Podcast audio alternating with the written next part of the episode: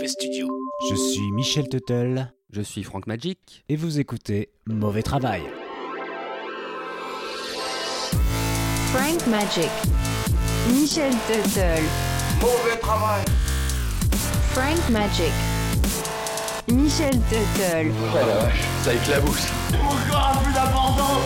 Ce manque d'humilité en face de la nature qui se manifeste ici me, me terrifie. Bordel, ils nous volent notre travail Michel Tuttle. Mauvais travail. Frank Magic. Le sort de la Terre va dépendre de vous.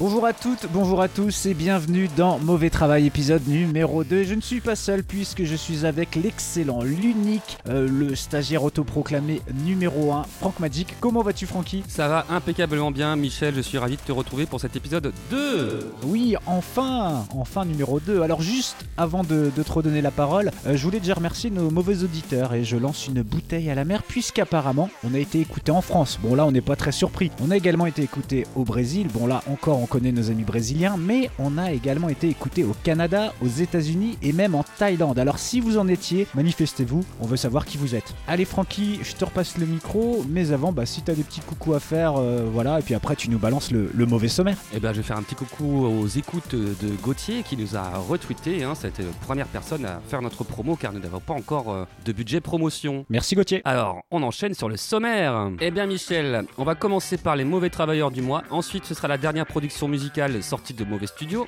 Et on va attaquer le mauvais dossier du mois, les animaux bizarres. Bizarre. Des animaux à la constitution étrange, au comportement saugrenu, des animaux dotés de redoutables aptitudes de survie ou d'attaque. Michel et moi-même avons chacun préparé notre bestiaire de créatures qui, nous l'espérons, vont vous surprendre. On va d'abord confronter deux premières bestioles, ce sera le premier duel d'animaux incroyables, puis nous allons jouer à un jeu que j'ai préparé, un jeu pile poil dans le sujet des bizarreries animalières. Et tu ne seras pas tout seul pour répondre, mon petit Michel, il y aura un deuxième participant, notre ami Jean-Claude Tannen. Oh, Jean-Claude Tannen Et oui, il sera là. On enchaînera avec un deuxième duel d'animaux étranges. Mhm. Ensuite, je vais vous raconter un stage qui m'a marqué à vie dans ma séquence Franck Magic stagiaire. Après ça, on retrouvera Jean-Claude Tannen qui nous a préparé une rubrique. C'est la surprise, on sait pas ce que c'est. pas du tout, pas du tout. Et puis, et puis, on enchaînera sur le troisième et dernier duel d'animaux chelous. Inclassable. Et comme je t'aurais mis en PLS avec mes créatures flamboyantes, tu vas Pas pouvoir sûr. on verra bien. Tu vas pouvoir souffler un petit peu en écoutant le mauvais témoin du mois, Bertrand Porter, qui va nous emmener aux États-Unis dans les Smoky Mountains. Oh. Et pour finir, tu nous as dégoté un nouvel épisode du podcast des enfants avec Prunax et Clunax, hein, c'est ça? Oui, oui, Mais, mais, mais j'ai l'impression que tu vas nous en passer un tous les mois en fait. Bah Hein écoute, euh, malheureusement, ouais, tant que j'aurais pas trouvé qui, qui sont ces personnages, euh, quelles sont leurs motivations, moi je vais continuer, hein, je, vais les, je, je vais les coller, je vais les suivre. D'accord, tu fais bien. C'est pour les enfants qu'on fait ça. Tout à fait. Eh ben merci pour ce sommaire et avant de commencer, eh bien je vais comme dans le premier épisode vous parler de mes mauvais travailleurs du mois. T'en auras aussi ou quoi mon petit Francky Ah oui, j'en ai deux. Des petits, des petits. Ok, super. Bah écoute, le premier est un individu dépourvu d'empathie et qui, comme l'école en août, n'a aucune classe. Moi, celle-là, je l'ai piqué euh, à Turk dans Scrubs, pour ceux qui savent. Euh, il s'agit d'un habitant de la commune de Manedorf, près de Zurich, qui a porté plainte contre l'hôpital voisin, estimant que les accouchements constituaient une nuisance sonore. Résultat, il a eu gain de cause et l'hôpital n'ouvrira plus ses fenêtres. Comme ça, il n'entendra plus crier ces femmes euh, qui, qui- qui hurlent en accouchant. J'ai une autre, que... que- j'ai une autre... oui. bah, moi j'ai une autre solution, c'est empêcher tout simplement les bébés de sortir. ouais, bah, c'est un peu plus radical. qui restent à l'intérieur et voilà, ça, ça gênera Ouais, personne. euh, ouais, bah je sais pas si c'est une, une bonne solution.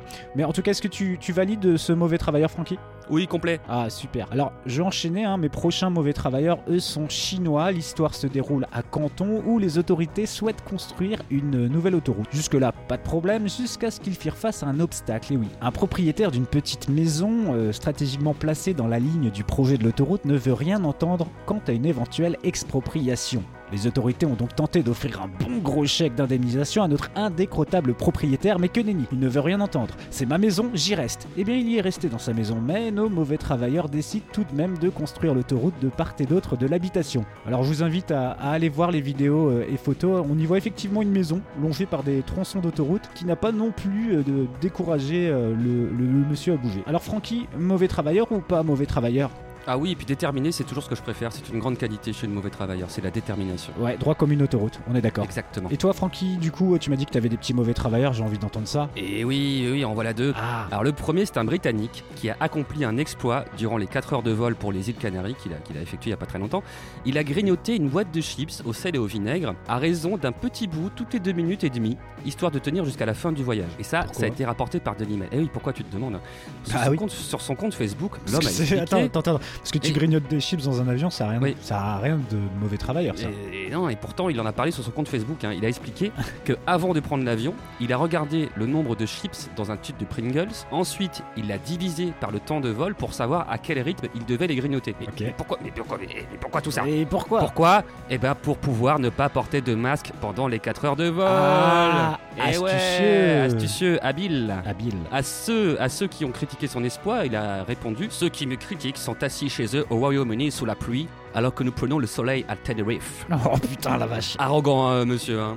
Ouais. Arrogant. Et alors ensuite, voilà deux mauvais travailleurs en un, un employé et son patron. Ah. À Lannion, dans les Côtes d'Armor, un jeune homme s'est rendu dans un salon de coiffure et s'est vu proposer une technique d'assouplissement des cheveux, technique dite à l'égyptienne, qui a consisté à appliquer un produit sur ses cheveux, puis approcher un briquet. Ce qui a donné au client 7 jours d'interruption temporaire de travail pour une brûlure au deuxième degré au niveau du Oh, front. Mauvais travail. On ne sait pas, on ne sait pas comment a été formé l'employé qui n'avait aucun diplôme et qui n'était pas déclaré. On sait par contre que le patron du salon était mécano. Oh putain, la vache. Pardon, désolé pour la vulgarité. Donc euh, voilà, dans un sens inverse, euh, je citerai SCH qui dit euh, t'es équipé mais t'es pas mécano. Et Pascal Burlot, le coiffeur et secrétaire adjoint de l'Union nationale des entreprises de coiffure, a voulu rappeler l'importance de se rendre dans des salons avec des coiffeurs diplômés. Et ouais, je le cite, la coiffure est un métier réglementé au même titre que pharmacien, notaire ou bien d'autres encore. On cautionne, on cautionne les propos de Monsieur Burlot. Et puis, bah écoute, ouais, je valide ce mauvais travailleur parce que là, c'est vraiment hardcore. Tout à fait. C'était super, hein, je pense qu'on a, qu'on a, on a notre quota de mauvais travailleurs et on va pouvoir continuer. Mais avant, on, on tenait à vous présenter un artiste mauvais studio. Alors je ne sais pas s'il est prometteur, mais il a des choses à dire dans son rap conscient intitulé Putain, j'en ai marre, extrait de son album Dis merci et ferme bien ta gueule mon fils. Il s'agit de MC Civilité en featuring avec MC Boomer dans Mauvais Travail. Yo, MC Civilité, MC Boomer, on est là. Putain, c'était mieux avant, non? Haha. Yo, l'album arrive. Écoute ça. Quand tu marches sur le trottoir et que t'arrêtes pas de zigzaguer pour m'empêcher de passer. Putain j'en ai marre, putain que j'en ai marre. Ouais. Et quand tu t'arrêtes d'un coup au milieu de la chaussée juste pour textoter. Putain j'en ai marre, putain que j'en ai marre. Yeah. quand tu coupes la route avec ta trottinette alors que c'est à moi de passer. Putain j'en ai marre, putain que j'en ai marre. Ouais quand je suis dans le métro que t'es au téléphone et que tu arrêtes pas de gueuler. Putain j'en ai marre, putain j'en ai marre. Ah. Et tes putains de tickets, qu'est-ce que tu viens de jeter? Tu crois que je vais les ramasser? Putain, j'en ai marre, putain, j'en ai marre. T'es au téléphone, tu regardes pas la caissière, j'ai envie de trancher ta putain jugulaire Putain, j'en ai marre, putain, j'en ai marre.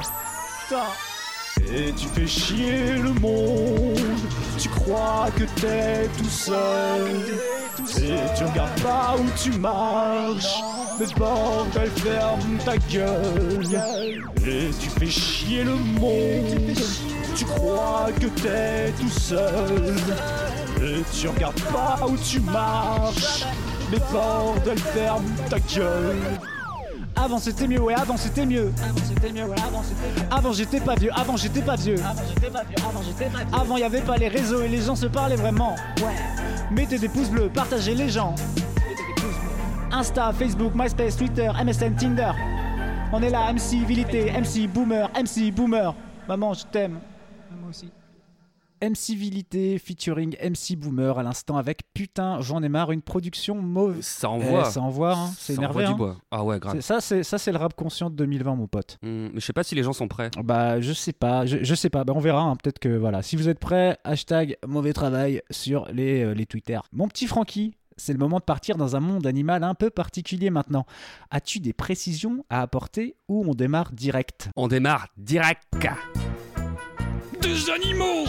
Mais également des animaux. Bizarre, Des animaux. Étrange, Des animaux totalement. Déconcertant, Et encore des animaux. Extravagant, bizarroïde, inclassable, déroutant, saugrenu, cocasse. Retrouvez tous ces animaux dans Mauvais Travail. Nom d'un bébé tardigrade Les petits mauvais pour ce mauvais dossier du mois, comme je vous l'ai expliqué, on va vous présenter des animaux bizarres, étranges, chelous euh, que nous avons sélectionnés Michel et moi-même. Dans euh, le secret de l'un et de l'autre, on ne sait pas quelle carte chacun va sortir. Et donc, euh, nous allons faire un premier duel d'animaux bizarres, étranges, chelous. Et c'est moi qui vais attaquer, mon petit Michel. Et bah vas-y, attaque, on va voir ce que ça donne. J'attaque avec le ratel. Le ratel. Aussi appelé, il est aussi appelé zorille du Cap. Le ratel, c'est un animal qui appartient à la même famille que les furets et les blaireaux, qui fait 10 à 30 cm de long, 5 à 10 kg. Assez mignon, hein, il paraît plutôt fragile, mais c'est pour mieux tromper l'ennemi. Un peu Ah comme les enfants, tu sais, ces enfants qui croient que tous les chats sont câlins et qui un jour tombent sur un caïd qui les met en PLS. C'est exactement la même chose. Euh, le ratel, c'est effectivement un sacré caïd, endurant, intelligent, un caractère de ten qui n'a peur de rien. Il n'a pas peur des lions, des serpents, des humains.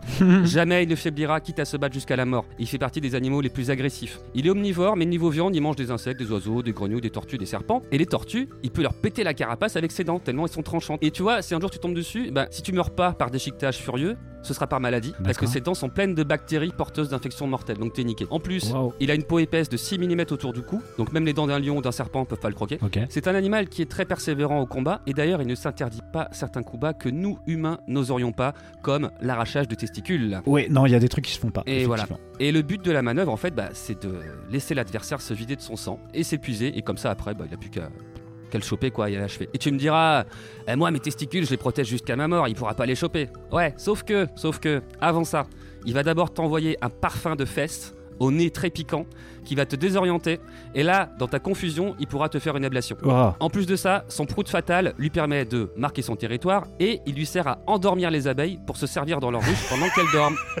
Voilà. C'est tout mon gars, donc là je sais pas c'est quoi ton animal chelou, je suis pas sûr qu'il va survivre.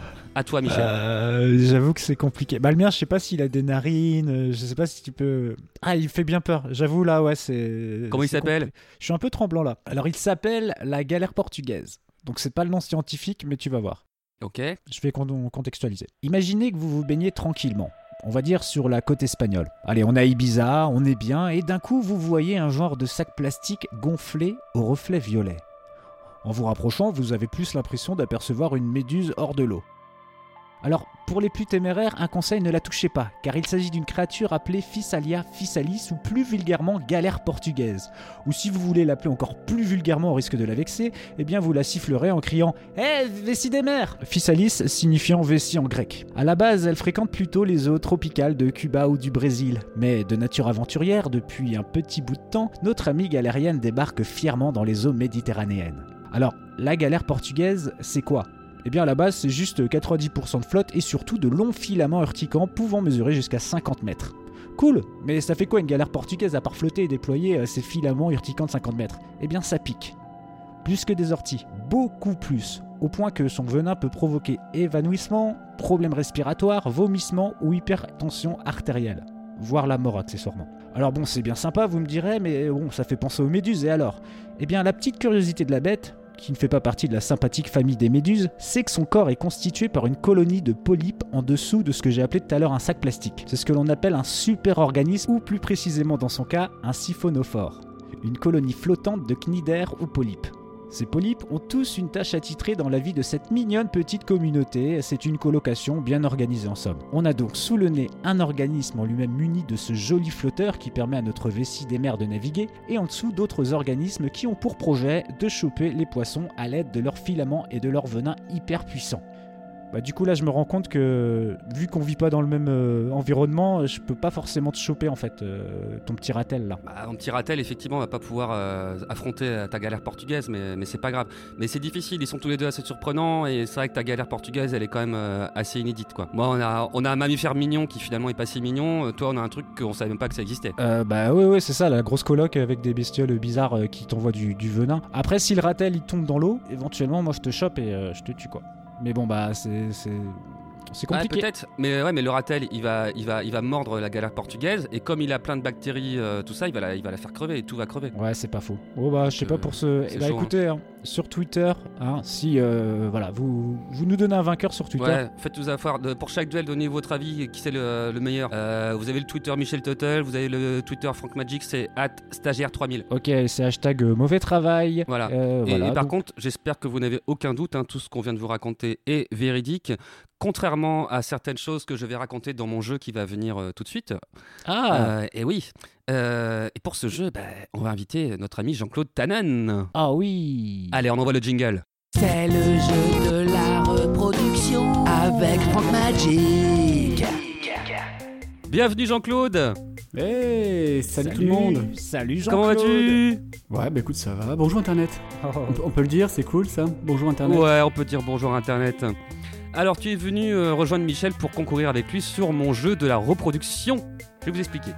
Je vais vous décrire euh, des comportements d'animaux, des comportements de séduction, des comportements euh, sexuels, des modes de reproduction, des choses comme ça, tout ce qui tourne autour de la reproduction des animaux. Cool. Et vous allez, euh, alors ce n'est pas un jeu de rapidité, hein, vous allez attendre que j'ai fini la description et après vous allez vous prononcer est-ce que c'est vrai ou est-ce que c'est une invention de Frankie? Yes. Voilà. C'est compris Ouais. On Oui. est parti Oui. On envoie le Bon. jingle On Jingle. envoie le jingle Allez c'est parti On envoie le jingle Jingle. C'est le jeu de la reproduction Séduction saugrenue, pratiques sexuelles étonnantes. avec Magic. Voilà, alors on va commencer avec un premier animal. Euh, vous me dites est-ce que c'est vrai, est-ce que c'est faux? La limace banane est hermaphrodite comme toutes les limaces. Elle a un énorme pénis et son orifice génital se trouve sur le côté de sa tête. Donc, l'acte sexuel qui dure des heures se passe en position 69. Mais il arrive que le pénis reste coincé dans l'orifice génital. Dans ce cas, l'autre limace va ronger le pénis du partenaire jusqu'à l'arracher, ce qui du coup le force à faire un choix définitif et continuer sa vie sexuelle en tant que femelle. Vrai? Ou faux Bah moi je trouve que c'est trop hardcore pour être faux. Je sais pas pourquoi. J'ai envie de dire que c'est vrai. Ouais, moi aussi je dis que c'est vrai. hein. De toute façon, on sait qu'ils sont un peu chelous les limaces. hein. Elles ont une vie Mm, sexuelle d'accord. bizarre. Ouais. Euh, Déjà, c'est moche vous- une limace, non? Enfin, on est d'accord que. ouais, mais on n'est pas là pour juger euh, de, de la beauté. Ça reste un point de vue euh, subjectif, euh, Jean-Claude. Fais attention à ce que tu dis. là. On va- on va se prendre les SJW sur la gueule. C'est le deuxième épisode, euh, s'il te plaît. Fais gaffe, ok? Merci. Vous avez raison, effectivement, c'était tout à fait vrai. Donc, un point, un point, c'est ça? Oui, un point chacun. On sait tous que les disputes chez les bonobos sont très très rares. En effet, afin d'éviter tout conflit dans le groupe, dès qu'il y a une tension, les bonobos forniquent à tout va.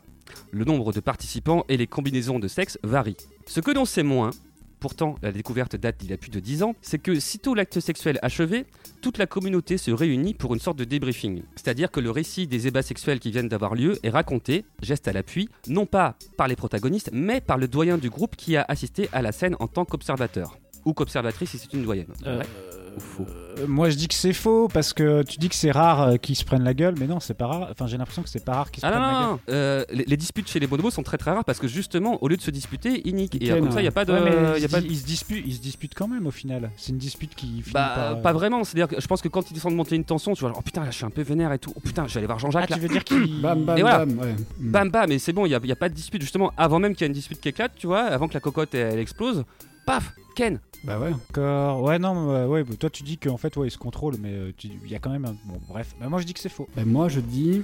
Attention, je vais diviser. Je dis que c'est vrai. Ouais, l'observateur, euh, le debriefing, tout Ouais, ça. je, je les sens très. euh, la- la- ils sont très impliqués dans la communauté, tu vois. Ils sont là, ils baisent ensemble. euh. D'accord. En fait, on est d'accord que, bon, tu vois, je me dis, bon, là, il faut un petit débrief en disant, ouais, bon, écoute, euh, j'étais pas en forme aujourd'hui, euh, tu vois. Donc, euh, je sens bien le truc. Ouais. C'est marrant parce que tu m'as un peu agacé tout à l'heure et là, euh, comme tel un bonobo, je t'ai niqué.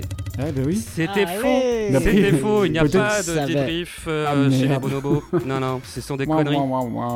C'est du Made in Frankie, ça. Et merde. On enchaîne avec l'Antechinus, un rongeur qui vit en Australie et qui est très sélectif quand il s'agit de reproduction.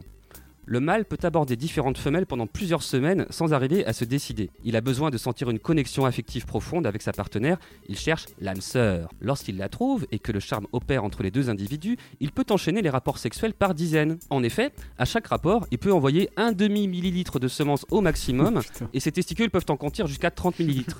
Ce qui fait que plus il met de temps à rencontrer l'âme sœur, plus ils sont pleins.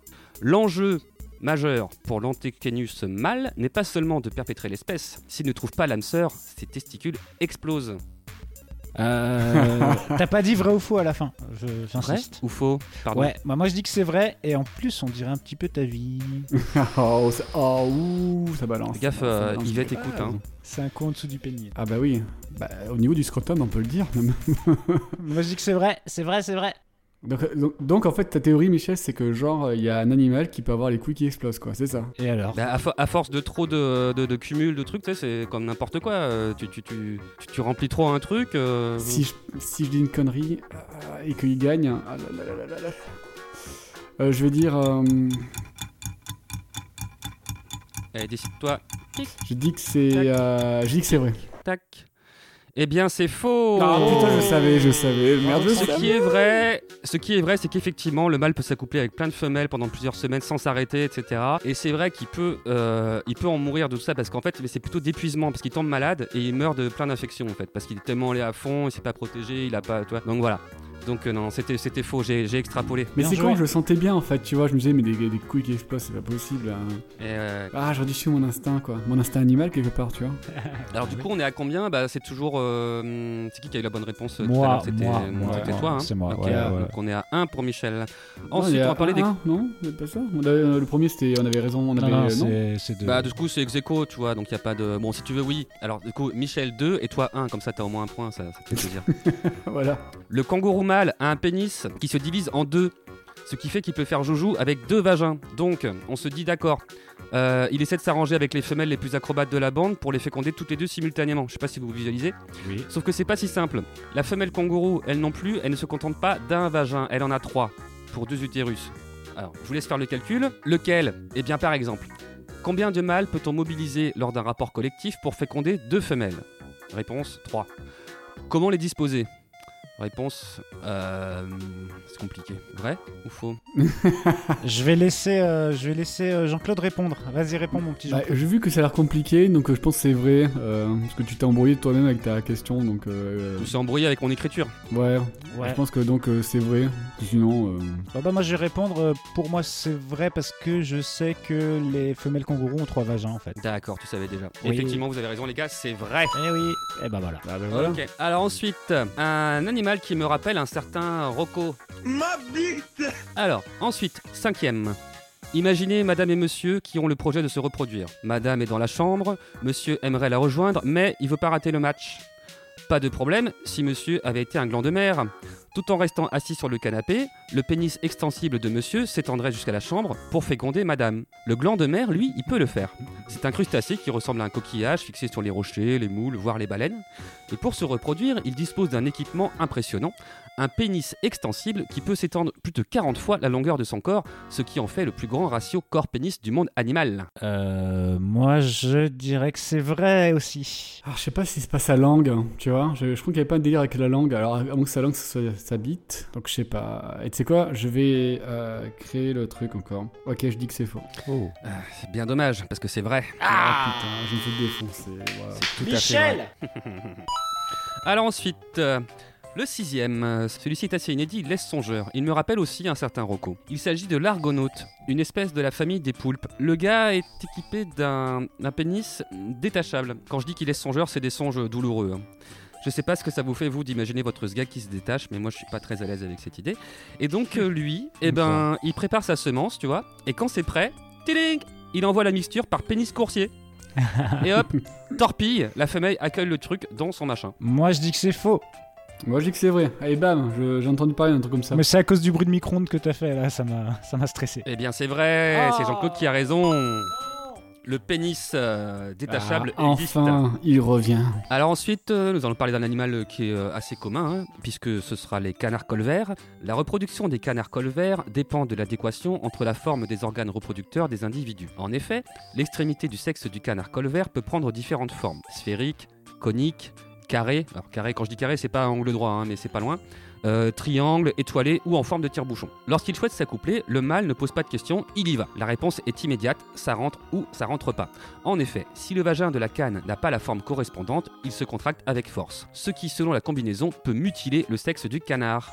Hum, sympa. Elle est quand même bien foutue la nature, quand même. hein. Je sais pas. hein.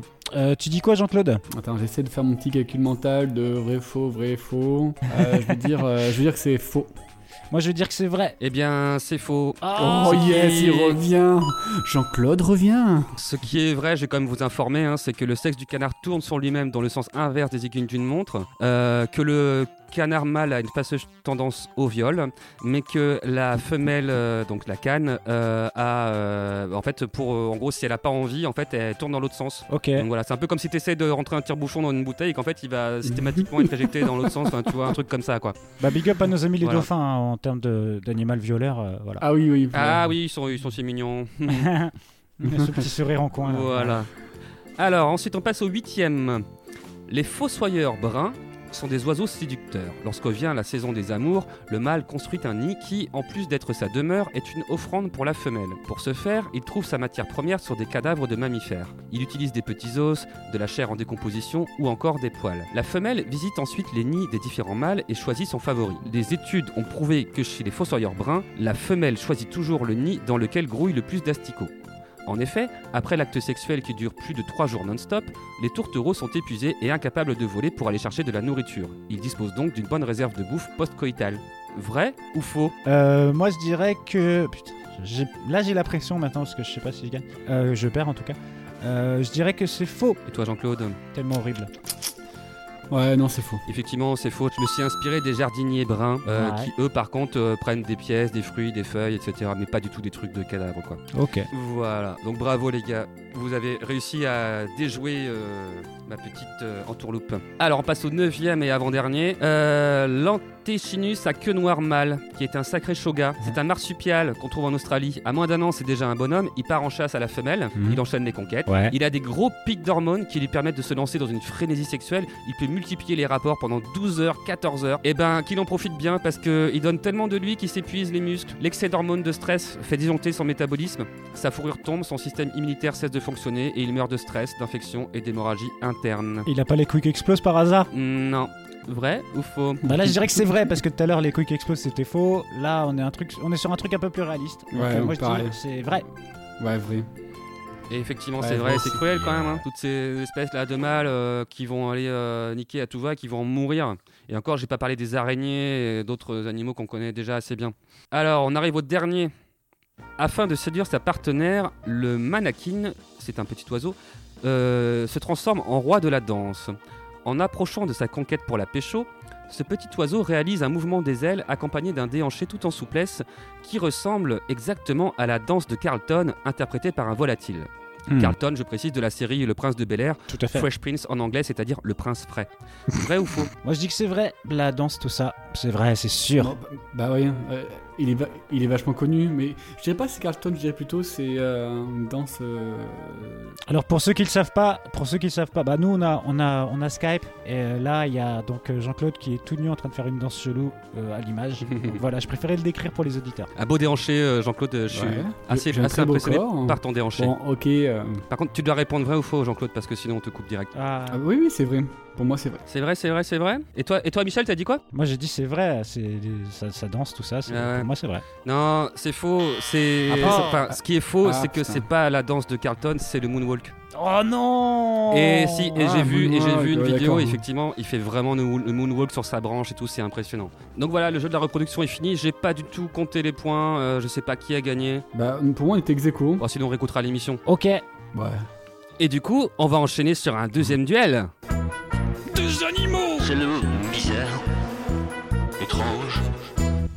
Oui, deuxième duel et c'est moi qui attaque. C'est toi qui attaque. Eh, D'ailleurs, oh, eh, tu- on, va, on, va laisser, euh, on va laisser notre ami Jean-Claude, tu vas aller te sustenter, tu vas aller manger là peut-être. Et tu reviens après pour, euh, pour ta chronique. Ah bah oui. Hein. En fait, bah surtout, je vais essayer de me rhabiller un petit peu Mhm. parce qu'il fait un peu froid. À plus tard, mon Bon, bah, pote. à plus tard. Je, je m'en vais. Alors, j'essaie de faire un effet de voix. Je m'en vais. Au revoir Jean-Claude, à tout à l'heure. Alors c'est reparti pour les animaux chelous. Et donc c'est à moi de- c'est à moi d'attaquer là mon petit Francky. Pour ma deuxième attaque, j'ai voulu me concentrer sur des bestioles aux habitudes bizarres.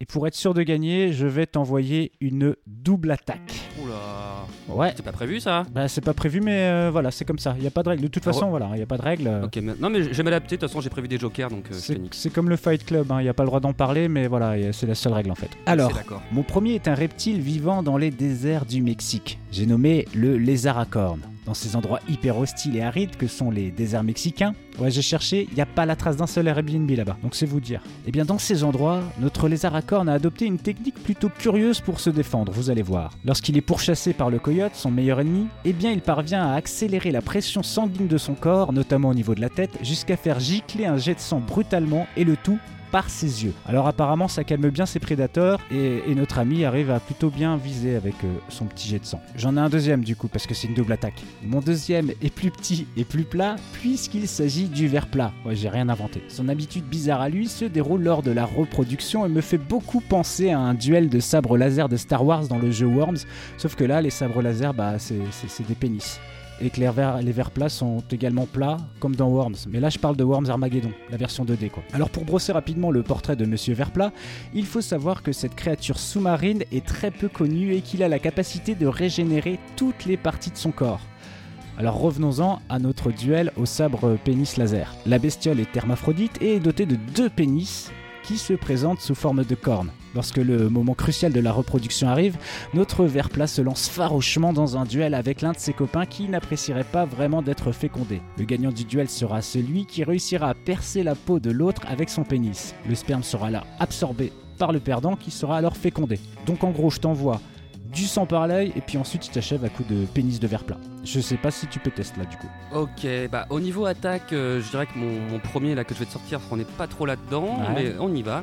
Alors ce qui est marrant, c'est que c'est un verre plat, mais c'est une variété de verre plat, c'est le verre planaire. Oh, Qui, euh, qui a des capacités de régénération exceptionnelles. Il peut euh, reconstituer son corps euh, en deux semaines après une blessure traumatique. Et quand tu le coupes en deux, bah, la partie qui porte la tête, en fait, elle reforme la queue. Pendant que l'autre partie qui possède la queue régénère la tête. Wow. Mais encore mieux, si tu le coupes en plusieurs bouts, certains fragments n'ont ni queue ni tête, comme toi, mais ils peuvent quand même se reconstituer en se souvenant de quel côté ils étaient le plus près, donc ils régénèrent une tête et une queue conformément à, l'orientation d'origine avant la découpe. Euh, un petit fait euh, scientifique, en 1898, Thomas Morgan, un célèbre généticien, avait découpé un verre planaire en 276 petits morceaux qui se sont tous régénérés. Ce qui est fou, c'est que tu auras beau lui couper la tête, quand tu repousses, il n'a pas perdu la mémoire. wow. ah, Bah, elle était où alors? Elle était où? Et alors du coup, si on prend l'expérience de Thomas Morgan, ça veut dire que 276 individus ont pris un nouveau départ dans la vie en partant d'une mémoire commune. Ça, je trouve ça assez ah incroyable. ouais, c'est dingue. Mais il existe aussi une curiosité inédite chez, ce- chez ces vers. Il y en a eu un seul exemplaire. Il s'agit d'un ver planaire qui a fait en 2015 un séjour de 29 jours dans l'espace avec 14 autres camarades. Ils ont tous été décapités avant le décollage. Le but était de voir si leur régénération était affectée ou non par la microgravité, etc.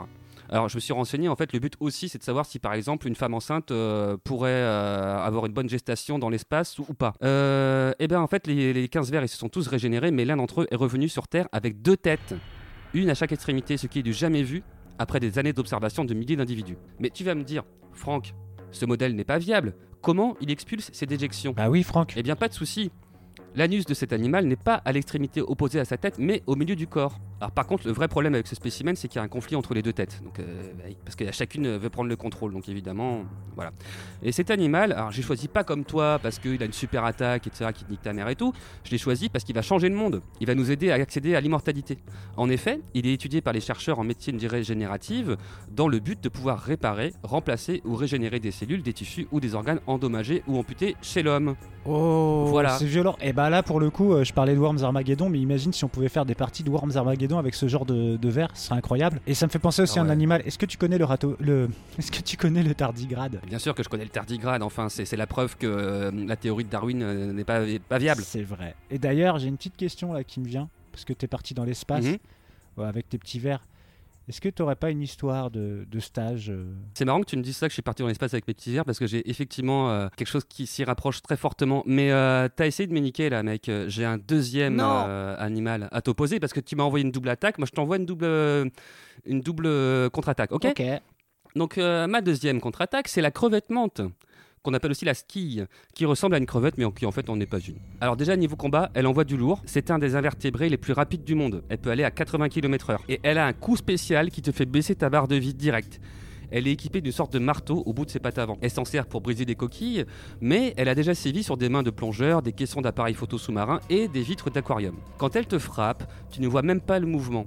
Ça dure un millième de seconde. La force d'impact peut atteindre 1500 newtons, en gros celle d'une balle de fusil. Le coup est tellement rapide qu'il provoque des bulles de vapeur explosives, qu'on appelle phénomène de cavitation, et du coup ça bouillonne, il y a des éclairs dans l'eau, et euh, l'implosion provoque une seconde onde de choc. Donc du coup, au cas où elle t'aurait raté, tu seras quand même impacté, donc t'es foutu.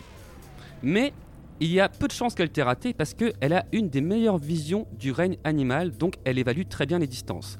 Ses yeux pivotent indépendamment l'un de l'autre, elle a une vision à 360 degrés. Chaque œil a trois sections avec une pseudo-pupille indépendante chacune, du coup, avec un seul œil, elle voit très bien en trois dimensions. Elle peut voir la lumière polarisée circulairement en la convertissant en polarisation linéaire, du coup, elle peut communiquer avec ses semblables en produisant elle-même de la lumière polarisée.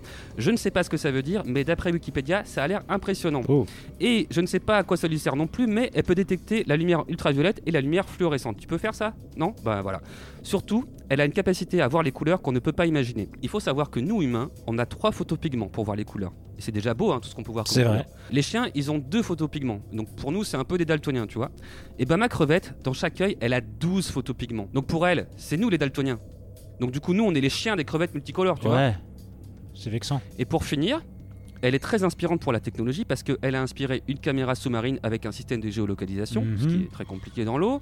Elle a aussi inspiré l'armée. Les Russes ont adapté le principe de supercavitation à des torpilles, ce qui leur permet d'atteindre une vitesse de 370 km/h contre 190 km/h maximum pour une torpille traditionnelle. Ensuite, des chercheurs de l'Université de Californie ont reçu un financement d'un demi- un demi-million de dollars par l'armée américaine afin de s'inspirer de leur carapace, enfin de la carapace des marteaux de, de cette créature, pour trouver des nouveaux matériaux capables de jouer un rôle de protection balistique. Elle a inspiré la médecine aussi.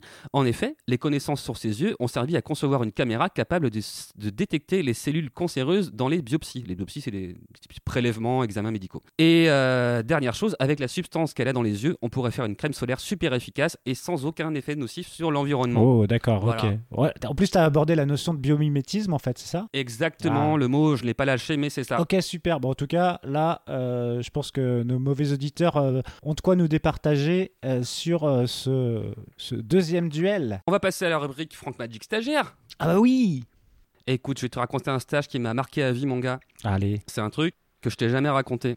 C'est pourquoi? Non. Bah, J'avais signé une clause de confidentialité, donc je pouvais rien dire à personne, même pas à ma mère. Mais j'ai vu dans le journal il y a deux semaines, il y a eu un incendie dans les archives. Donc aujourd'hui, je vais pouvoir te raconter comment ma carrière de stagiaire m'a mené de la Terre à la Lune. Vous ne le cherchiez même pas. Et pourtant, il est là. Il est partout. Chaque branche professionnelle, il doit fouler.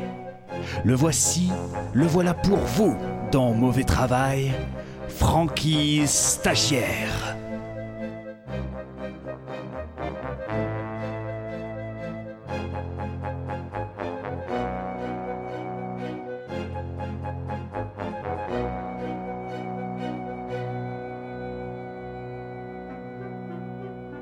C'est un stage qui est vraiment arrivé au bon moment.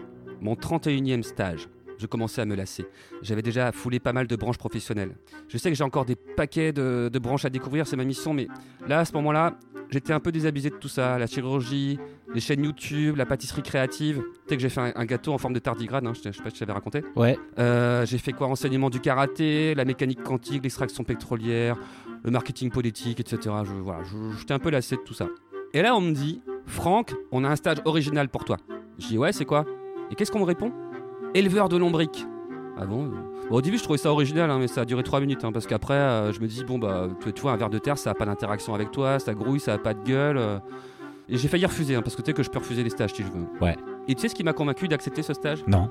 Bah, en fait, les gars, ils m'ont expliqué que mon tuteur de stage, ce sera un maître dans sa discipline, l'ultime professionnel de sa profession. Et ça, ça a changé la donne.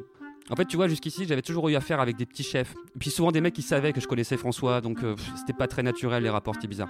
Là, j'allais bosser avec une pointure, un sensei. Oh. Et ouais, un sensei des lombriques, mec. Francis, c'est un mec au top, il m'a tout appris.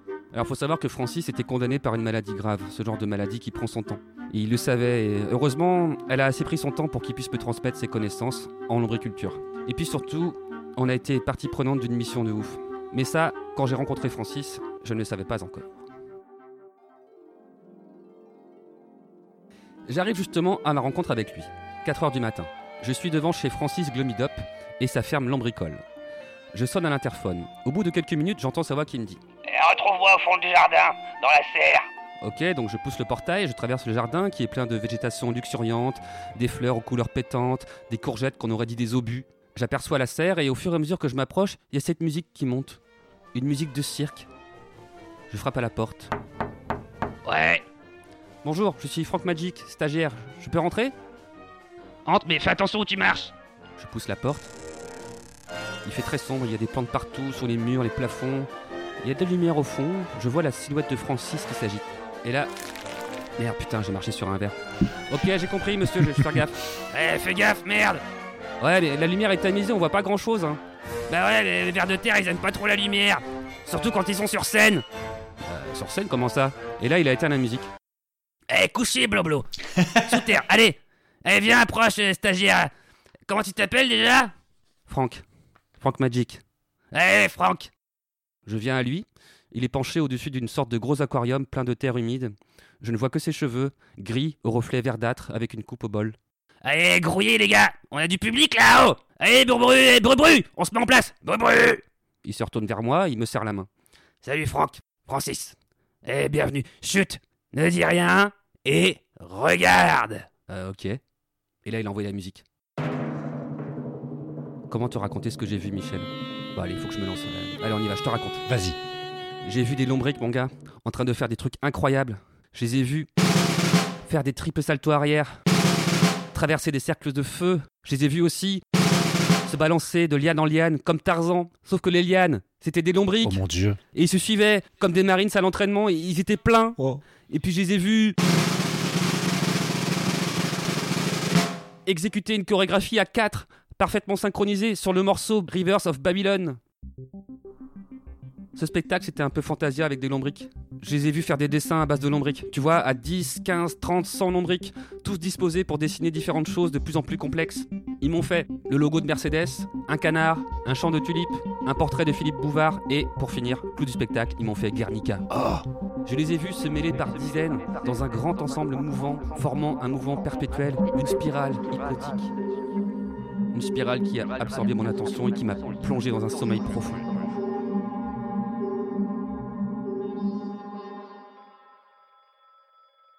Je me suis réveillé sur le canapé du salon de Francis. 3 heures de l'après-midi, ma journée était finie. Je me rappelais parfaitement de ce que j'avais vu, c'était trop précis dans ma tête pour que ce soit un rêve. Mais j'avais quand même un petit doute parce que j'avais fait un stage en psychanalyse freudienne, et même si je m'en suis toujours pas remis de ce stage, j'ai quand même retenu un truc, c'est que les rêves, ça peut te jouer des tours. Et là, je me rends compte que le téléphone sonne depuis un moment, et Francis débarque dans le salon et il décroche. Allô? Ah bon? Mais alors, euh, mais le stagiaire, il vient avec nous? Ouais, c'est d'accord. Il a l'air vaillant, ce Franck Magic, ce sera un atout dans l'équipe. Michel, je te le donne, Émile. Francis était en communication avec la NASA qui lui annonçait son départ pour un voyage sur la Lune dans un mois. Non. Et je crois que tu as compris, il y avait une place pour Frankie. Oh, non, c'est pas possible. Ouais. J'y crois absolument pas. Là, je vais te parler d'un truc que je pense que tu t'en es jamais douté. L'OTAN est associée à la NASA dans un projet de colonisation de la Lune. La NASA a réussi à créer des lombriques génétiquement modifiées qui peuvent survivre dans l'atmosphère lunaire. Son projet est d'implanter ces vers par milliards, chargés de creuser des galeries sous la Terre de la Lune. Enfin, ça, je sais toujours pas si ça se dit, c'est un, c'est un débat qu'on a vu avec Francis. Quand tu es sur la Lune, le sol sous toi, c'est de la Lune Ou on peut dire que c'est de la Terre? Ou de la Terre de la Lune Est-ce qu'on peut le dire ça? Je pense qu'on peut dire que c'est de la lune de la lune en fait. Je sais pas. Ouais, Et les pas. vers dans, dans cette, dans cette histoire, les vers, c'est des vers de Lune ou des vers de Terre de Lune? Bah, c'est compliqué. Bon, tout ça, c'est sémantique, hein, c'est pas très important, mais je me suis quand même posé des questions. Le but de cette mission, préparer le terrain, travailler les sols pour qu'on puisse y faire pousser une fleur lunaire. Première étape avant d'envisager qu'on vive sur la Lune, évidemment. Avant que l'homme puisse vivre sur la Lune, il faudra déjà qu'il y ait des plantes, etc. Vrai. Donc voilà, c'est quand même un gros projet. Francis Glomidop étant le meilleur de sa discipline, ils l'ont engagé sur le projet. Ça faisait déjà 8 ans qu'il était dessus, et moi je suis arrivé au bon moment. La NASA, l'OTAN, le gouvernement, tous, ils savaient tous que Francis était condamné par la maladie. Et c'est pour ça qu'ils ont fait en sorte que moi, je sois son stagiaire de fin de vie, pour que quelqu'un puisse transmettre son savoir et le mettre à profit dans le projet Bleu Gruyère. Ils savaient que j'allais tout détailler dans mon rapport de stage, lequel serait directement transmis à l'Elysée, pour ensuite être confié à des lombriculteurs de talent qui vont poursuivre son travail. Bon d'ailleurs j'ai pas eu de nouvelles du projet depuis mais en fait j'en ai pas demandé tellement parce que sans Francis en fait ça me fait plus du tout vibrer quoi donc on peut rien à foutre. Bon j'avais pas compris tout de suite mais en fait quand je l'ai rencontré il était juste de passage dans sa ferme. Le lendemain on décollait pour rejoindre son espace de travail à la NASA où il bossait depuis 8 ans. Pendant un mois donc là-bas à la NASA, Francis m'a appris tout ce qu'il pouvait. Il le faisait avec le cœur. On travaillait avec des lombriques génétiquement modifiées plus robustes et compactes que ceux qu'on connaît. Ils ont une peau très claire avec des reflets violets. Et puis on a été envoyé dans l'espace avec un mec qui s'appelait Jeffrey, un américain très très ennuyeux, pas spécialement gentil, tu vois, le mec, euh, t'as tout le temps l'impression de le déranger. Bon, peut-être qu'il était un peu jaloux parce qu'en fait c'était le seul qui devait rester dans la navette pendant que nous on allait répandre un bon million de lombriques OGM sur le sol de la Lune. Il en voulait peut-être un petit peu. On lui a pas trop parlé pendant le voyage, on l'a un peu laissé de côté, et puis faut dire que Francis avait amené du rhum, donc euh, on préférait quand même faire l'apéro discrètement. Il avait réussi à emmener un petit tonneau de quelques litres. Du coup, quand on a débarqué sur la Lune, bah en fait je me souviens pas très bien de ce moment-là quand j'ai atterri. Après j'ai vu la vidéo, j'ai quand même réussi à faire un petit moonwalk. Non. Oh. Ah, donc on a fait le job, on a répandu des lombriques sur la Lune, ça grouillait sur une surface de 30 mètres carrés. On s'est bien éclaté, complètement bourré avec la gravité, à essayer de rebondir sur la tête, etc. Mais à un moment donné, on a entendu la voix de Jeffrey dans le casque. Les gars, il faut rentrer, on ne va plus avoir assez d'oxygène pour retourner sur Terre. Eh, t'as raison, mec, alors économise-toi et ferme ta gueule. Ouais, mais euh, Francis, là, faut quand même qu'on puisse rentrer à la maison, là. Euh, je... Non? Quand je lui ai dit ça, il a souri. J'ai vu le reflet de la Terre dans ses yeux, et j'ai compris. Francis n'avait pas du tout l'intention de faire le voyage retour. Écoute, on s'amuse encore un petit peu ici, toi et moi. Après, tu rentres dans le vaisseau et tu me laisses avec mes lombriques. Ma place est avec eux. Je les ai vus naître, je les ai vus grandir, je vais les voir mourir. C'est surtout eux qui vont devoir mourir, hein, gars. hein. Bon, bref, je lui ai dit, écoute, euh, ok, Francis, merci pour tout ce que tu m'as appris. Un grand plaisir. Si tous les stagiaires étaient comme toi, le monde s'en porterait tellement mieux. J'ai voulu le prendre dans mes bras, mais on s'est cogné. Et Là, du coup, il y a une fissure sur ma vitre, donc j'ai eu très très peur et j'ai direct filé vers la navette. Mais juste avant que je parte, il m'a dit Une dernière chose, Franck. Quand tu vas décoller, tu laisses Jeffrey piloter. De toute façon, tout est programmé, il fait semblant de servir à un truc. Toi, Francky, tu vas regarder par le hublot. J'ai un spectacle pour toi. Ok, cool, Francis, merci pour tout. Ah, les gars, c'est mon dernier saut. On va lui en mettre plein les yeux. Bon, là, j'embarque. Jeffrey appuie sur un bouton et on décolle. Et je regarde par le hublot. Francis me regarde, debout au milieu de cette étendue de verre de lune. Il forme un cœur avec ses bras. Il se laisse tomber en arrière comme un slam sur un million de verres. Il le recouvre pour l'ensevelir et ils se mettent à grouiller de manière organisée. Il dessine quelque chose, une immense œuvre collective sur le sol de la lune. Un cadre carré se forme, puis des personnages. Enfin, l'image se précise. C'est la pochette du maxi La machine à danser de la compagnie créole, la chanson préférée de Francis. Sur le retour, je suis chamboulé. À la fois triste que Francis ne soit plus là, et heureux pour lui qu'il ait fini comme il voulait. J'aurais préféré qu'on laisse Jeffrey sur la lune. On serait rentré à la maison avec Francis, on aurait fini le tonneau. Mais au lieu de ça, Jeffrey me prend la tête pendant des plombes par rapport à ce qui s'est passé. Il me considère coupable de non-assistance, euh, tout ça. Il m'accuse d'abus de faiblesse, conduisant au meurtre. Ça a été très très pénible pour moi ce retour.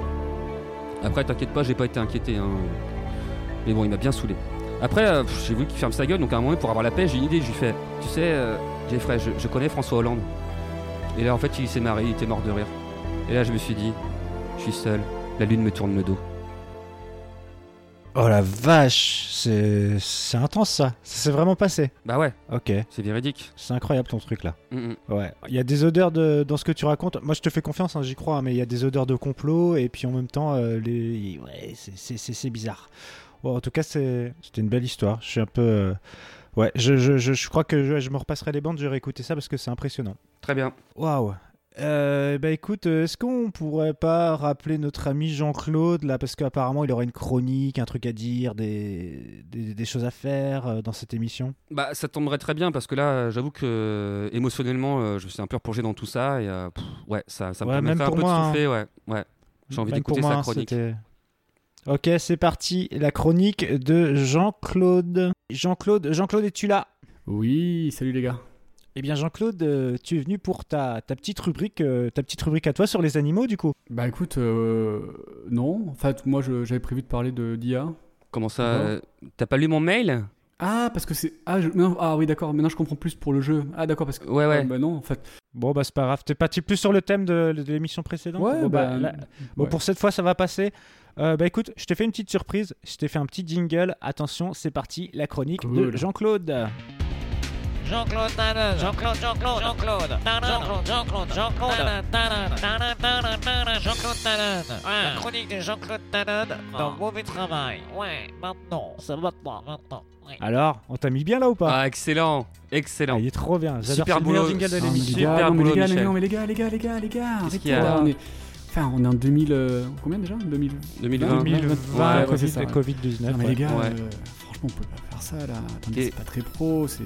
Qu'est-ce qu'il y a Bah, vas-y, moi, moi, t'as mieux Moi, écoute, ouais, j'ai- moi j'ai mon jingle si tu veux, je te le passe tout de suite. si Bah allez balance, bah je rebalance alors. Et tout de suite c'est parti avec la chronique de Jean-Claude.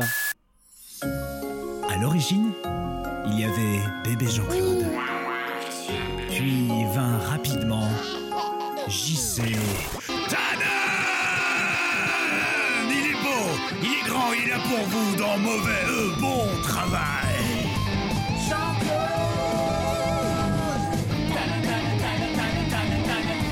Euh, je, je- je préfère euh, Monsieur Jean-Claude. Euh, J'insiste, hein, Monsieur Jean-Claude Tannen. Ça coûte, ça coûte cher quand même le studio là, non? Euh,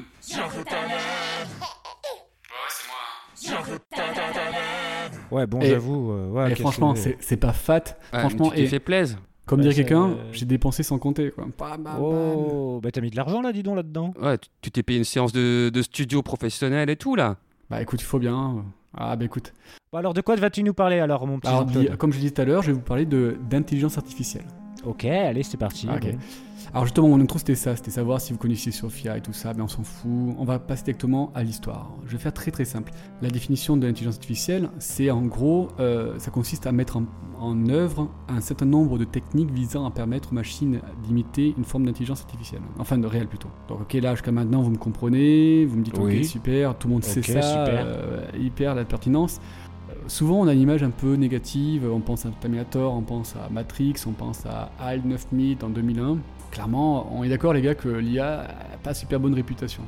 Effectivement, la Ouais, mauvaise presse. Mauvaise presse. En fait, moi, voilà, vite fait, je voulais directement vous parler un petit peu de l'histoire. Donc, on sait que depuis toujours, euh, l'être humain a voulu euh, créer une sorte de machine. euh, ça va du golem en passant par euh, directement Frankenstein, ou alors directement euh, euh, les, les géants de bronze. Bref, euh, depuis toujours, il y a une volonté de se dire, bah, tiens, on va créer nos propres.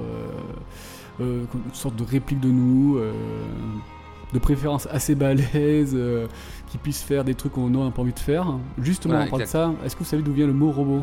Pas du tout. Bah écoutez, le mot robot vient tout simplement de euh, travail, besogne, corvée. En fait, au départ, c'est robota, et c'est un mot russe. Voilà, voilà, un peu de culture comme ça, hein? Allez te Mhm. prive pas hein, te prive pas. alors justement, euh, pour faire très simple, je vais éviter de parler des années 30, 40, 50, où là, d'un seul coup, les gens se disent Ouais, on comprend comment marche le cerveau, est-ce qu'on pourrait pas faire quelque chose de ça? Donc, euh, on passe directement en 1950, Alan Turing, donc euh, tout le monde connaît Alan Turing, hein, on est d'accord? Sauf moi. Ouais. Ah là là, mais quel niveau hein? Vous, avez-. Bon, bon, je, vais pas... mais ouais. On parlera un petit peu des niveaux scolaires, bref. Il invente un truc qui s'appelle le test de Turing. En fait, en gros, lui, le concept, c'est de dire, ben voilà, j'ai un test. En fait, il faudrait inventer un test que si une machine peut mener une conversation qu'on ne puisse différencier d'une conversation avec un être humain, alors la machine pouvait être qualifiée d'intelligente. De cette base-là, en fait, en gros, ce qu'il faut comprendre, c'est que les gars, ils ont dit Ah putain, mais en fait, euh, Alan Turing, il, il envoie du pâté, quoi, il gère le gars. Donc, en fait, tout simplement, en 56, il y a un groupe de, de gars hyper balèzes, hein, des scientifiques et tout ça, entre autres avec des noms comme John McCarthy, Marvin Minsky, bref, et d'autres personnes qui ont un nom Jean-Michel. Jarre. Et Jean-Michel Jarre, ouais.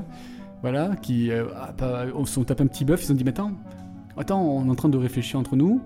Et, et si on inventait un, un mot qui, bon, bah, juste serait super important pour les, les 100 ans à venir, ce serait la notion d'intelligence artificielle. C'est là où les mecs, ils ont commencé à dire, ah, bah, tiens, ils ont réfléchi, et ils ont dit, bah, tiens, on va décrire le mécanisme d'apprentissage et l'intelligence de l'être humain afin de reproduire ça par une machine. Bon, alors, concrètement, on va faire un grand saut parce que ce qu'il faut comprendre à ce moment-là, c'est que les, euh, tout le monde s'emballe à fond, tout le monde fait Ah, c'est cool. euh, et en plus, il y a des concurrences avec les Russes, donc tout le monde essaye de se dire Ouais, moi aussi j'ai une IA euh, plus forte que la tienne, elle est plus grosse que la tienne. donc on y va. Là, c'est la préhistoire de l'IA. Et en fait, en gros, euh, très vite, les mecs ont dit Mais on n'a pas les moyens de, nos, de ce qu'on veut faire en fait. Technologiquement, on est genre à la préhistoire, les gars. Euh, Il y a des petits singes, tout ça, mais clairement, euh, on est loin d'avoir, euh, je sais pas, un iPhone euh, 12, tu vois. Il, y a un Donc, côté- il faut, il faut qu'on attende 50 ans, quoi. Bah c'est ça. Donc là en fait hein, ce qui se passe c'est qu'il y a une sorte de ce qu'on appelle, ah, il s'arrive à deux reprises des, j'adore le terme, l'hiver de l'IA. Donc en gros, en gros les mecs ils ont juste plus de budget. hein. On dit calmez-vous, vous, rentrez dans vos laboratoires et vous fermez vos gueules. hein. On est d'accord. hein. Donc en fait, ce qui se passe, c'est surtout, et c'est là qu'on se penche dessus, c'est dans les années 90, fin 80, les années 90, où là, d'un seul coup, avec l'arrivée de la technologie de ouf, où rappelez-vous, on a des ordinateurs de bâtards à ce moment-là, c'est la folie. C'est l'arrivée de la big data, l'arrivée d'Internet, et c'est là où en fait compte l'avancée euh, exponentielle des ressources de calcul permet en fin de compte de l'IA d'être euh, à l'image de ce qu'on a aujourd'hui. Voilà. Précisément en 97 les gars. En 97 ça vous évoque quoi? Je sais pas. Euh, la Coupe du Monde 98. Ouais, alors c'est un an avant et justement pendant Ah ça il y a un mec. merde. Et ouais, il y a un mec qui s'appelle Gary Gasparov qui se fait défoncer par Deep Blue. Ah, je m'en souviens Deep- exact. Ouais, vous vous rappelez? Donc euh, en gros c'est Il a là que défoncé aux échecs, direct. c'est ça, direct, euh, game over, le gars il est rentré chez lui, il a pleuré sa mère, quoi. Et c'est la première fois qu'en fin de compte, un, un ordinateur dépasse les capacités humaines. Alors là, très vite, tout le monde s'emballe, tu fais, oh là là, mais c'est la folie, euh, qu'est-ce qu'on va faire? Et donc en fait, très, très rapidement, bah, les années 2000 arrivent, 2010, et en fait, en gros, euh, il y a des concepts qui, se- qui se mettent en place, le machine learning. Donc, euh, je pense que vous avez compris, pour les plus euh, anglophones d'entre nous, machine learning. Machine apprenante? Apprenante, ouais. Donc en gros, c'est une machine qui, en fait, en gros, bah, tout simplement apprend. Mais après arrive le deep learning. Alors, euh, vous allez dire, ah mais c'est quoi le deep learning, Jacques-Claude C'est quoi le deep learning, Bah, ouais, ouais. Et moi, je vais dire, ben, en fait, le deep learning, tout simplement, ça s'appuie sur un, sur un réseau de neurones artificiels. Donc là, on va très loin, les gars.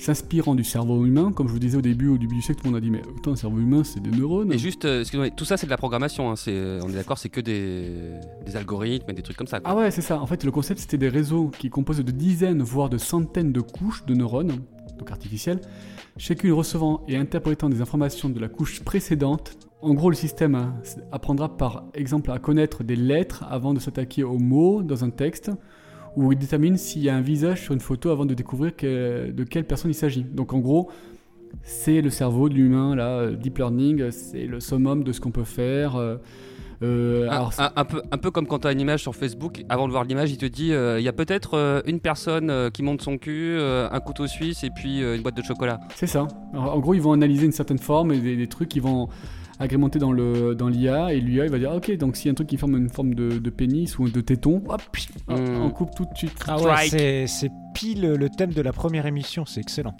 ouais ouais c'est con hein Mm. Ouais, ouais. bah il faudra peut-être Ouais, m'en la prochaine en- fois au premier niveau non? Hein, je sais pas Dommage que tu sois en décalage, après Je pense qu'il va lu parler. mon mail. Hein. Dans la prochaine, il va parler d'animaux, ça va être cool.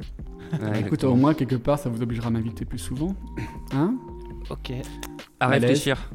Alors justement, pour clôturer, j'ai envie de parler de trucs un peu fun parce que bon là, on se dit ok, c'est fou, waouh, euh, Jean-Claude, Oh. tu sais tellement de choses, euh, fais-nous l'amour. Bon bref, on va se calmer. hein.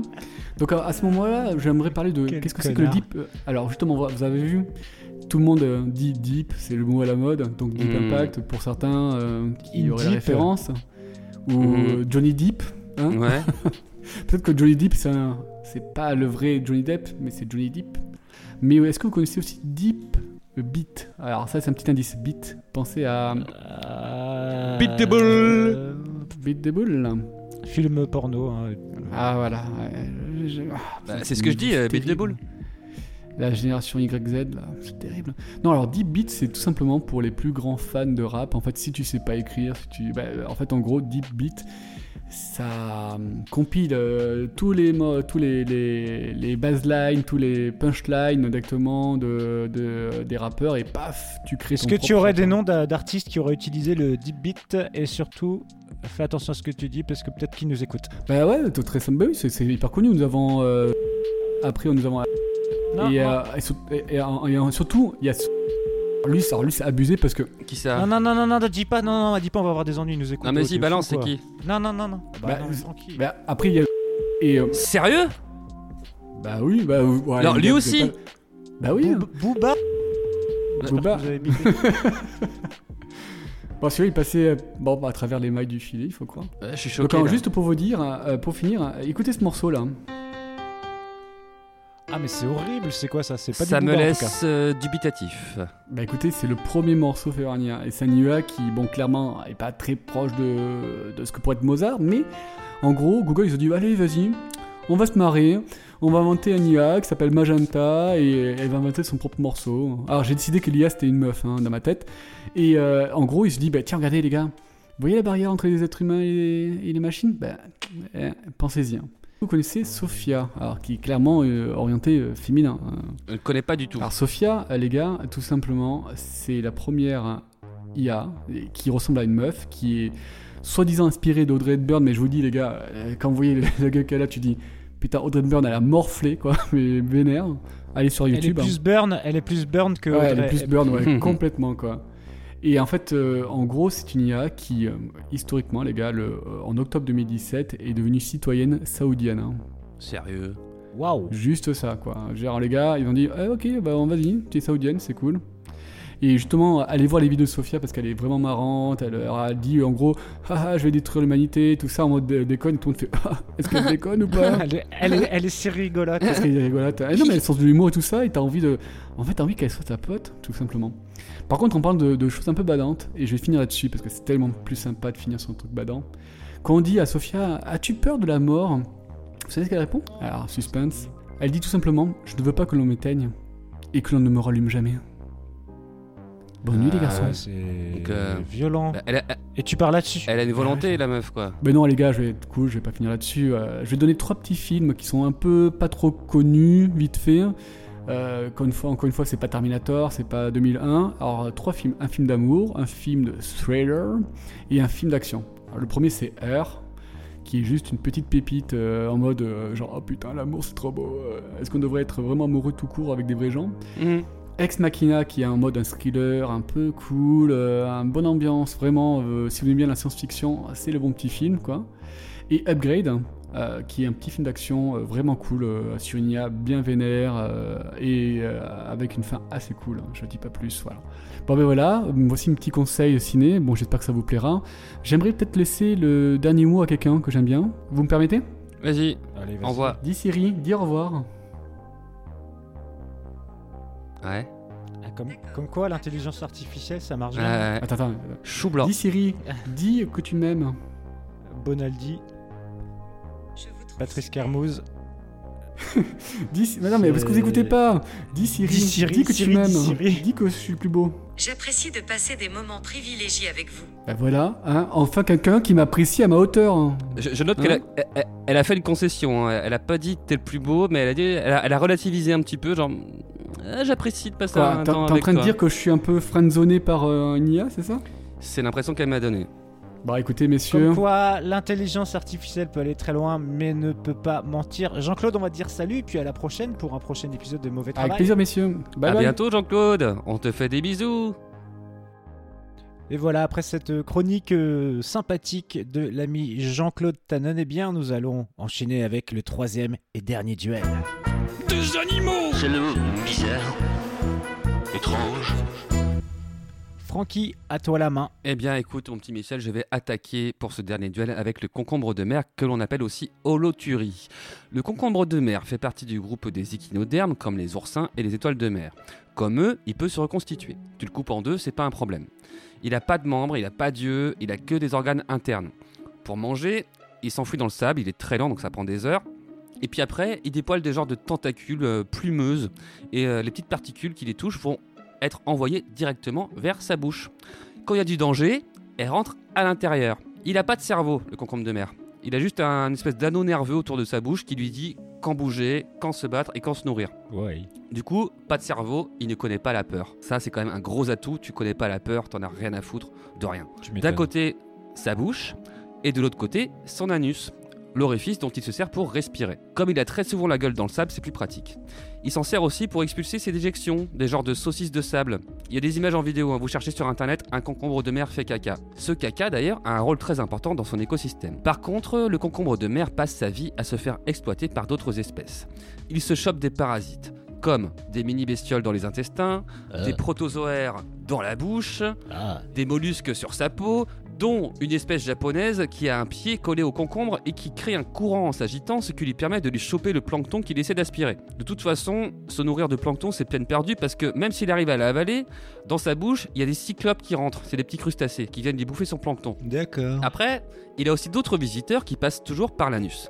Des vers marins, des crabes et aussi un petit poisson de la famille des carapidés. Alors ce petit poisson, quand il est trop grand, il rentre dans l'anus en marche arrière, tu vois. D'abord il plante sa queue et après il se cache à l'intérieur. Ou alors il reste juste la tête à la sortie, la bouche ouverte en fait, sans, sans bouger pour respirer. Il a aucun effort à faire parce qu'en fait c'est le concombre qui respire à sa place, tu vois, qui aspire et qui expire. Donc lui il reste la bouche ouverte, il est peinard. Ok. Après, il peut aussi squatter à l'intérieur, et puis à l'intérieur, bah, il se nourrit. Donc euh, il va bouffer les organes internes du concombre, il va perforer ses intestins, manger un peu de ses poumons, et puis un petit peu de temps en temps, il va un petit peu les grignoter les parties génitales. Mais il mange jamais en entier. Comme ça, il laisse repousser, comme ça, ça se régénère, et ça lui fait des provisions à vie. Et ce petit poisson, il peut s'installer avec toute sa famille, tu vois. Et il y en a même certains qui choisissent cet endroit comme une chambre nuptiale, et puis qui pondent des œufs. Alors t'imagines, t'as des œufs à l'intérieur de moi, c'est sympa, j'aime bien. Voilà, donc faut- moi je trouve que c'est vraiment une vie horrible. Mais il faut savoir que certaines espèces ne laissent pas rentrer les visiteurs parce qu'elles sont équipées de dents anales. Oh. Et ouais. Mais surtout, le concombre de mer, c'est pas le genre de mec qui va appeler les flics, tu vois, pour dégager les squatteurs. Il est capable de le faire tout seul. Si besoin, il se sépare de son arrière-train. Du coup, il n'y a plus de squat. En deux semaines, il est reformé. Et il peut faire aussi une dissuasion spaghetti en expulsant ses intestins. Ce sont des espèces de filaments collants et toxiques qui peuvent s'allonger jusqu'à 30 fois leur longueur, qui peuvent paralyser et même tuer certains adversaires. Parfois aussi, il expulse tout son tube digestif, et en fait ce tube digestif est empoisonné à l'holoturine, qui est un poison qui peut dissuader même un requin. Par contre, nous humains, on peut le manger, il suffit de le faire bouillir, et en fait ça le désempoisonne. Et c'est un, animal qui se, bah, qui se mange, hein, et qui peut coûter très très très cher, et qui en plus apparemment serait aphrodisiaque. Et forcément c'est un animal d'une grande aide pour l'espèce humaine grâce à sa peau. Sa peau qui est pleine de glycosaminoglycane glucosilaté qui peut aider à soulager l'arthrose, à soulager pardon l'arthrose et réduire les caillots de sang. Et pour finir, Michel, jusque dans la mort quand elle est naturelle, le concombre de mer est plein de surprises parce que quand il meurt, il dissout son corps grâce à un produit chimique. Donc hop comme ça, il s'efface devant toi. Il n'y a plus rien. Waouh Incroyable ce concombre de mer. Incroyable. Eh bien moi je vais enchaîner avec ma dernière attaque, l'Acipio facea, alias le sac de frappe australien. Qu'est-ce que c'est que ça? L'Acipio facea est un animal très peu connu aux habitudes étranges puisque pour vivre il doit se battre et recevoir un maximum de coups. D'après une étude australienne, puisque l'animal est endémique du désert d'Ayers Rock, plongé au cœur du parc national d'Uluru Kata Juta, il s'agit d'un reptile à la tête étrangement plus large que le corps. Lorsqu'il se cogne ou prend un coup, son système musculaire crée un genre d'endorphine qui se transforme en énergie et lui permet de survivre dans ce milieu hyper hostile. Ainsi, quelques chercheurs de cette zone de l'Australie ont pu le voir se mettre à nu, à savoir être très visible et à la vue des prédateurs les plus virulents tels que le serpent taipan. Alors, le venin de cet autre reptile est 100 fois plus toxique que celui du crotal diamantin et 25 fois plus toxique que celui du cobra, c'est vous dire. Néan- Néanmoins, l'acipio se laissera à volonté mordre par cette espèce très dangereuse. L'acipio facea provoquera également le dingo, donc c'est une autre, euh, une autre race euh, donc euh, qu'on retrouve en Australie, et se fera massacrer pour enfin se figer et passer pour mort, mais avec la satisfaction d'avoir été tellement malmené qu'il se régénérera de plus belle et ira chercher la bagarre ailleurs. Ok. Eh, il, il te bat ou il te bat pas celui-là? Et je trouve que quand même il, ouais, il envoie du bois. Euh, Il y a une autre, euh, d'ailleurs, euh, une autre petite pa- particularité de cet animal, c'est que, bon, en fait, il n'existe pas. Sérieux? Ouais, je, je, T'as triché là, Michel. euh, je l'ai inv- gagné. je l'ai inventé. Oh merde, Ah, bah alors eh, c'est moi qui ai gagné là, franchement, les, les petits mauvais. Eh, Envoyez-moi euh, Twitter, euh, at stagiaire 3000, envoyez-moi vos, vos messages de soutien parce que moi j'ai fait des vraies recherches et, euh, et moi j'ai pas bidonné quoi. Tout ce que j'ai dit c'était vrai, c'est véridique. J'ai fait des vraies recherches, j'en ai même inventé un, ça, non? Ah, putain, je- écoute, on s'en remettra aux petits mauvais, on va, on va leur demander leur avis, n'hésitez pas envoyez-nous. J'ai un dernier petit coup ultime, je t'envoie une attaque Doc Gynéco. On va te plier en deux, on va te faire manger tes lunettes, je vais t'arracher tes bouffer le je vais te lécher la Fais attention Alors, là t'es mort ou Ah t'es ouais. fini T'es fini ou t'es pas fini Bah non, je suis pas fini parce que moi je te réplique avec une attaque euh, MC Jean Gabin, enfin avec une réplique MC Jean Gabin, donc je t'envoie Doc Gynéco, eh bien, rentre ni dans mon salon ni dans ma cave. Et il sait pourquoi. T'es la seule personne que je n'irai jamais tailler. Mais, voilà, les choses sont dites. Ah bordel, je pensais pas que t'allais réagir. Bah bravo. Eh ouais. Bon bah en tout cas si vous avez euh, si vous avez un vainqueur, si vous avez euh, voilà quelqu'un qui entre entre Francky et moi, si vous pensez que l'un des l'un ou l'autre à euh, gagner avec ces animaux, eh bien vous pouvez nous envoyer ça en délibérant sur Twitter, hashtag mauvais travail. On continue avec notre séquence mauvais témoin. Souvenez-vous, le mois dernier, nous avions l'honneur d'écouter l'histoire d'Hubert Smithers qui nous dépeignait une petite partie de sa vie euh, roumaine et d'une tradition, on dira, religieuse. On vous rappelle que vous aussi, vous pouvez participer à cette séquence. Pour ce faire, vous devez nous contacter sur Twitter ou autre réseau. Mais aujourd'hui, qui allons-nous entendre, mon petit Francky? Eh bien, aujourd'hui, nous allons écouter Bertrand Porter, euh, qui, au cours d'une ambitieuse randonnée dans les Smoky Mountains aux États-Unis, a fait une rencontre qui a marqué sa vie à jamais. La preuve, il nous en parle dans ce nouveau volet de la séquence Mauvais témoin. Le mauvais témoin de mauvais travail.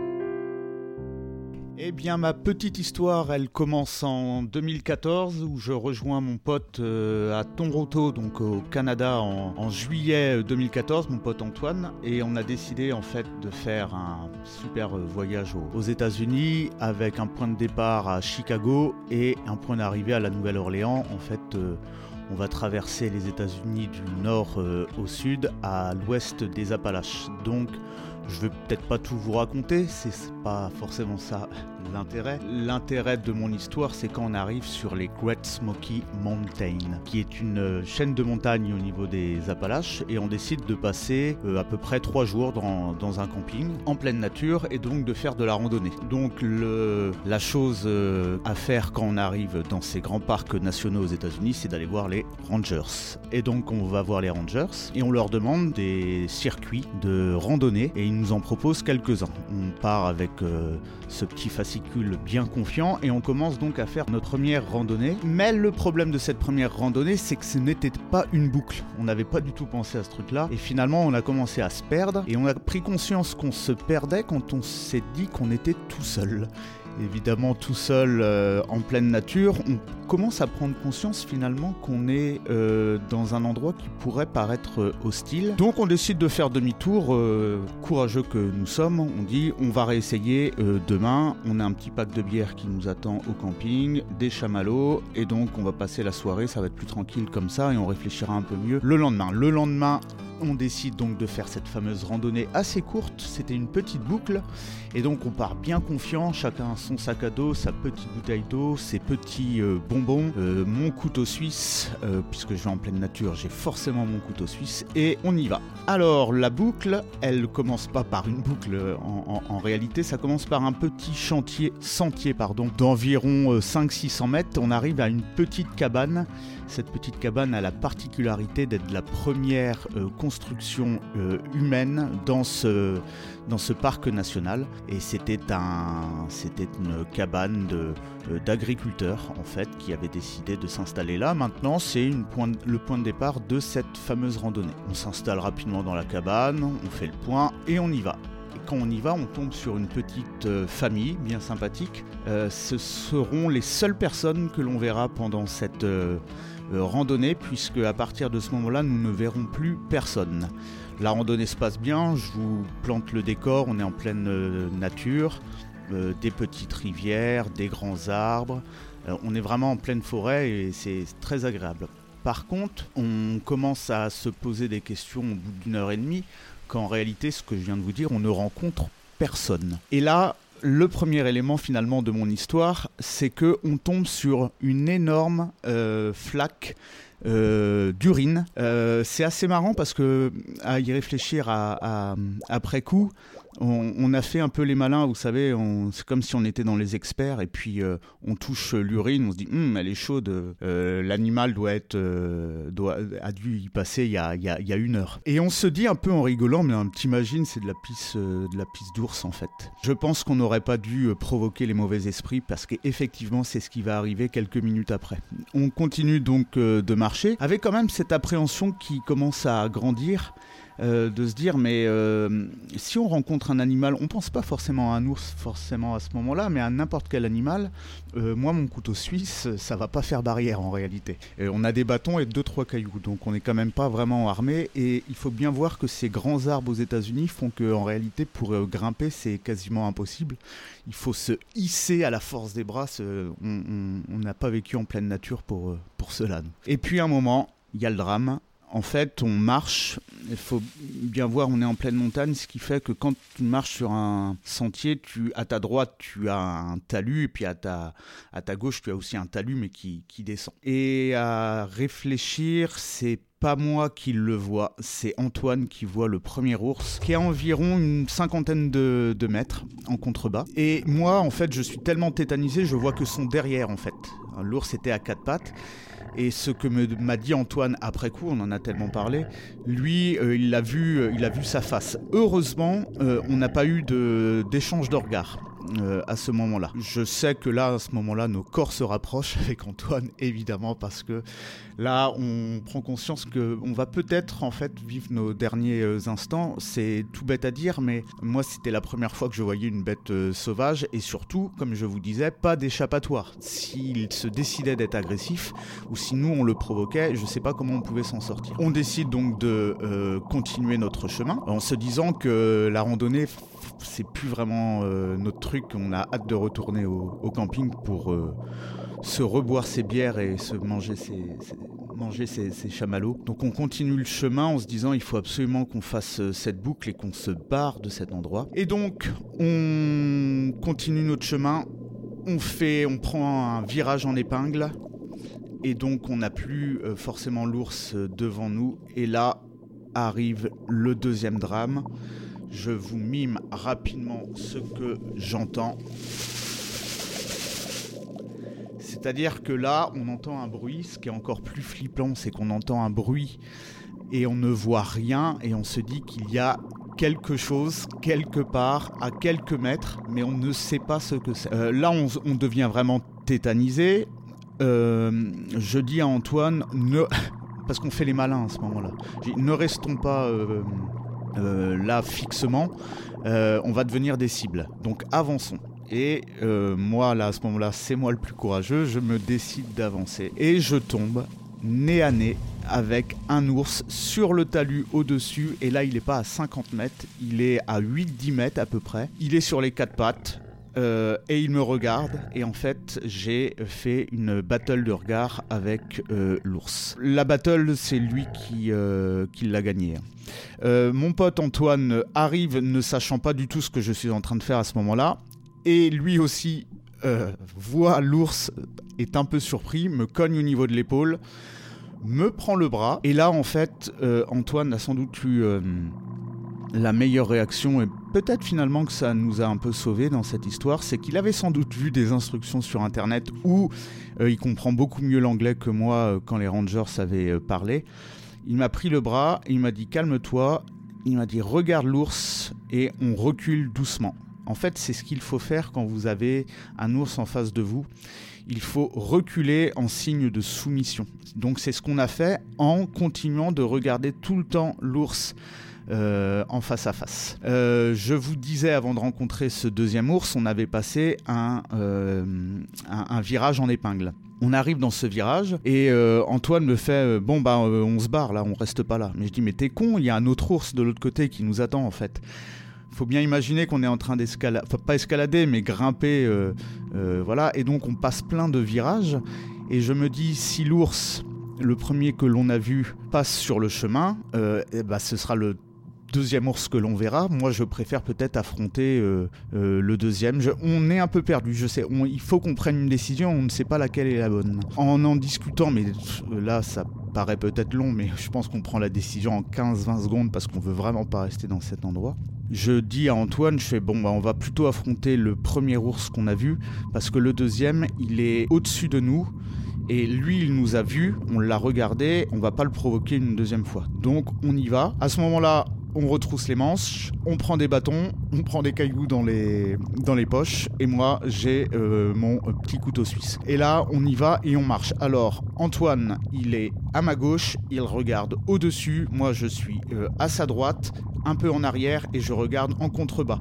On avance comme, euh, comme des vrais soldats, et lorsque l'on passe le chemin où l'ours aurait pu passer, on se dit qu'on a passé l'étape la, plus dure et à ce moment-là, on commence à, courir en fait. Avant, on était, vous voyez, euh, euh, bien sur nos appuis, en train d'avancer, euh, chacun à regarder sur son côté. Et là, on commence un peu à accélérer. Et en fait, la descente a été très très très rapide parce que je m'en souviens très peu, hein, c'était il y a déjà 6 ans. Je me souviens seulement d'arriver au niveau de cette fameuse cabane.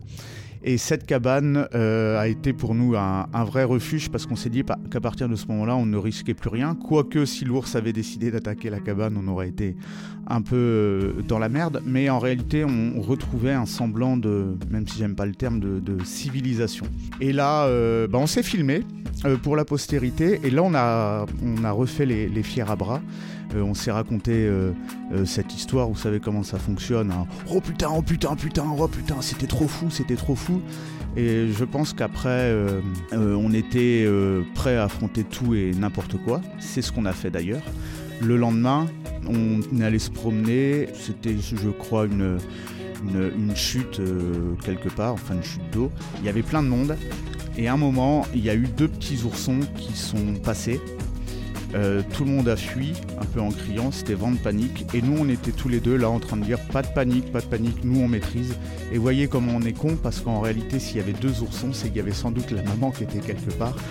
Et si on n'était pas mort la première fois, on aurait pu mourir la deuxième fois. Encore une fois, c'est Antoine qui nous a euh, sauvé la vie en me faisant remarquer ce petit point de détail qui aurait pu ne pas en être un. Et on s'est barré. Et on a continué notre aventure euh, vers la Nouvelle-Orléans, mais je pense que ça, c'est vraiment ce qui marquera le voyage, mais aussi ce qui marquera sans doute euh, euh, ma vie, parce que c'est le moment où j'ai le plus flippé, mais c'est le moment que je suis content d'avoir vécu, rencontrer un ours et faire une bataille de regards.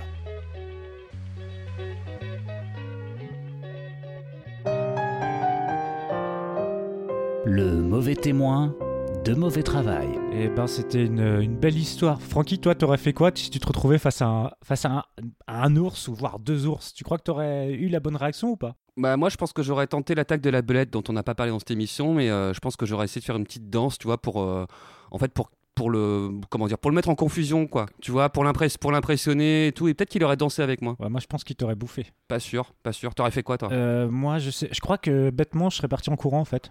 Euh, il, il m'aurait rattrapé, il m'aurait bouffé. Donc euh, bah bravo, bravo à. Julien et je crois que c'était Antoine, son, son camarade.